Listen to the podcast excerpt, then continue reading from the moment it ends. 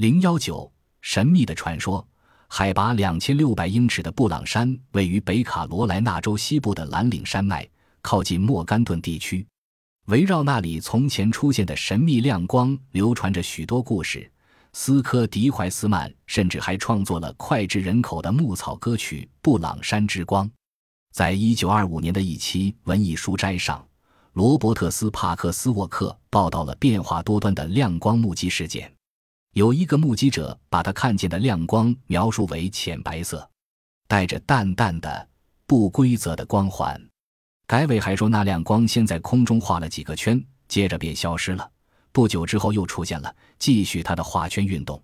另一个观测者说自己看见了一个黄色的闪烁稳定的亮球，就像航天火箭喷出的火花，大约持续了一分钟左右，然后很快消失了。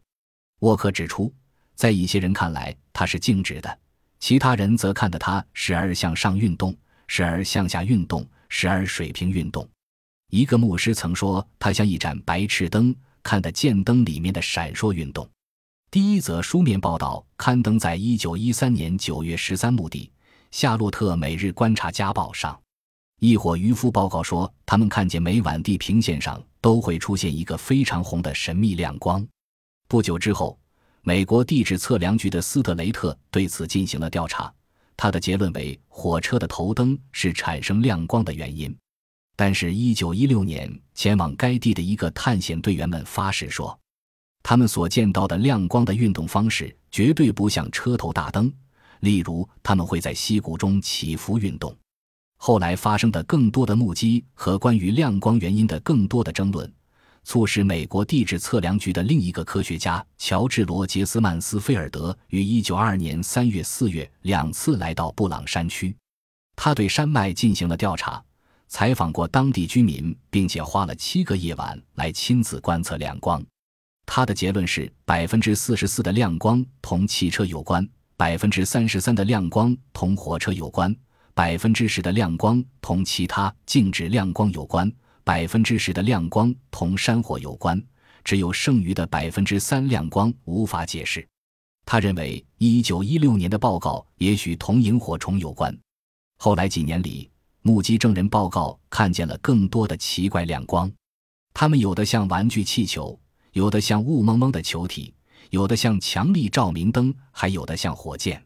有几次，当观测者靠近亮光的时候，他们听见了嘶嘶的声音。在一九七七年所做的一次实验中，有人在点燃了一道强烈的火光，而在布朗山西边离亮光二十二英里远的某处，有一群参与试验的观测者在等候。他们说，原本蓝白色的光束在远处看上去像在布朗山山峰顶上有一个橘红色的球在盘旋，这使调查者相信那些神秘亮光是由于远处的亮光发生折射产生的。然而。蓝岭山脉地区的亮光传说，在火车、汽车和电灯发明之前很早就出现了。又一个传说：马法镇是德克萨斯州西南端一个只有两千四百人的牧业小镇，那里除了常常出现鬼火，一切都平淡无奇。尽管他们不是每晚都出现，但是他们出现的频率很高。任何人只要向西南望去，都可以看见五十英里外的奇纳提山脉处的那些亮光。有时那些亮光如同火车或汽车的大灯那样闪亮，有时它们不停在沙漠表面跳跃，或者分裂成几个新的亮光。其他时候，它们往往懒洋洋地向空中升起。对于这些不平常的亮光，有许多照片为证。地质学家帕特肯尼和埃尔伍德赖特报告说，他们1973年3月19日曾有两次特殊的目击经历。当时他们正在马法地区工作，听说亮光的故事后，便来到马法镇东边的阿尔派恩镇附近的一处著名的观测地点。第一个晚上，他们看见那些亮光不停地蹦蹦跳跳，而且一个劲地画图，仿佛在玩似的。第二天晚上，他们沿着昨天亮光的方向关闭车灯行驶，希望能偷偷见到他们。这次，他们看见了三处亮光，其中一个似乎知道他们的存在。竟敢引诱他们尾随他，他贴近地面运动，时而奔向灌木丛，时而在道路中央盘旋，一直保持在他们前方二百英尺。它像普通的家用照明灯泡，只是有半个篮球那么大。不久，它向东移动，加入其他亮光，然后一块消失了。有些人解释说，马法镇之光是星光或附近六十七号高速公路上车灯的亮光透过不同温度的空气层而产生的折射。尽管这些解释可以适用于一些目击，但是上面的报告似乎对这些解释提出了挑战。有一点是无疑的，那就是马法阵之光的传说已经在很久以前了，可以追溯到最早的白人定居者和更早的阿帕奇部落时代。期待着发现。一九七九年三月，美国海洋学家巴勒带领一批科学家对莫有格西南北纬二十的太平洋进行了一次水下考察。当科学家们乘坐的深水潜艇阿尔文号渐渐接近海底时，透过潜艇的舷窗，他们看到了浓雾弥漫下的一根根高达六七米的粗大的烟囱般的石柱顶口喷发出滚滚浓烟。阿尔文号向浓烟靠近。并将温度探测器伸进浓烟中，一看测试结果，科学家们不禁吓了一跳。原来这里的温度竟高达近千摄氏度。经过仔细观察，他们发现浓烟原来是一种金属热液喷泉。当它遇到寒冷的海水时，便立刻凝结出铜、铁、锌等硫化物，并沉淀在烟囱的周围，堆成小丘。他们还注意到，在这些温度很高的喷口周围。竟形成了一种特殊的生存环境，这里就像是沙漠的绿洲，生活着许多贝类、蠕虫类和其他动物群落。巴勒等人的发现引起了科学界的极大兴趣。美国密治安大学的奥温认为，这种海底喷泉可能与地球气候的变化有着密切的联系。奥温在研究了从东太平洋海底获取的沉积物和盐样以后。发现，在两千至五十万年前的沉积物中，铁的含量为现在的五至十倍，钙的含量为现在的三倍。为什么沉积物中钙、铁等的含量这样高？奥温认为，这可能与海底喷泉活动的增强有关。据此，奥温又进一步认为，当海底喷泉活动增强时，所喷出的物质与海水中的硫酸氢钙发生反应，析出二氧化碳。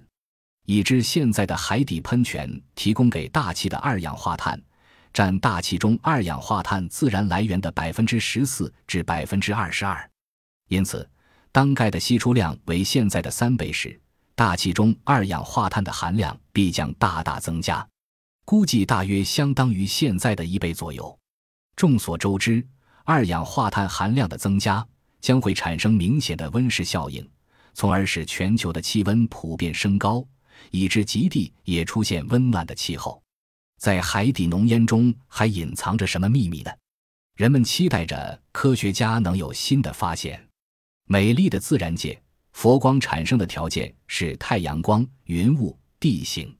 早晨太阳从东方升起，佛光在西边出现，整个上午佛光均在西方，即日东，佛光西；下午太阳移到西边。佛光则在出现在东边，即日西；佛光东。中午太阳垂直照射，则没有佛光。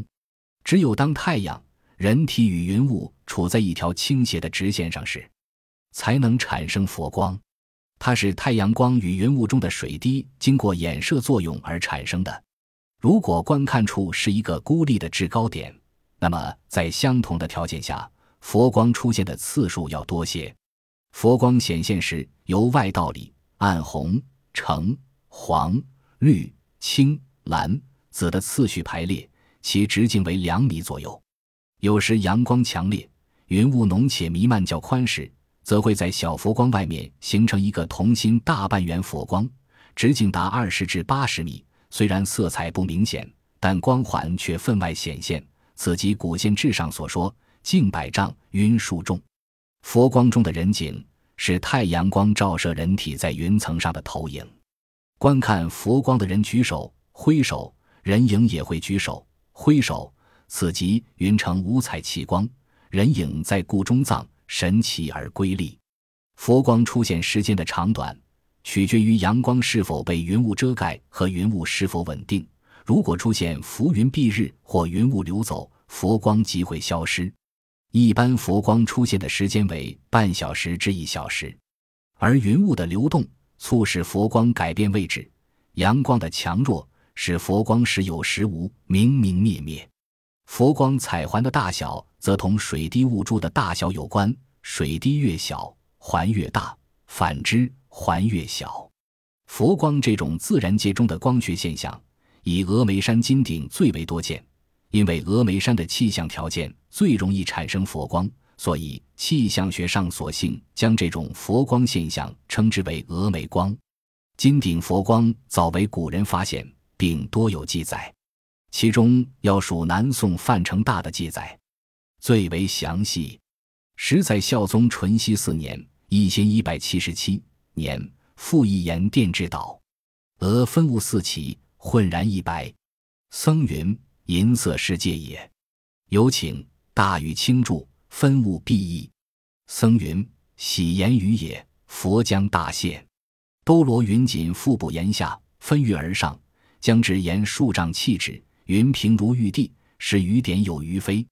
俯视檐腹，有大圆光眼卧平云之上，外晕三重，每重有青。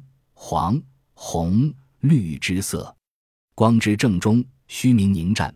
观者各自见其行现于虚明之处，毫厘无隐，亦如对镜。举手动足，影皆随行，而不见旁人。僧云：摄身光也。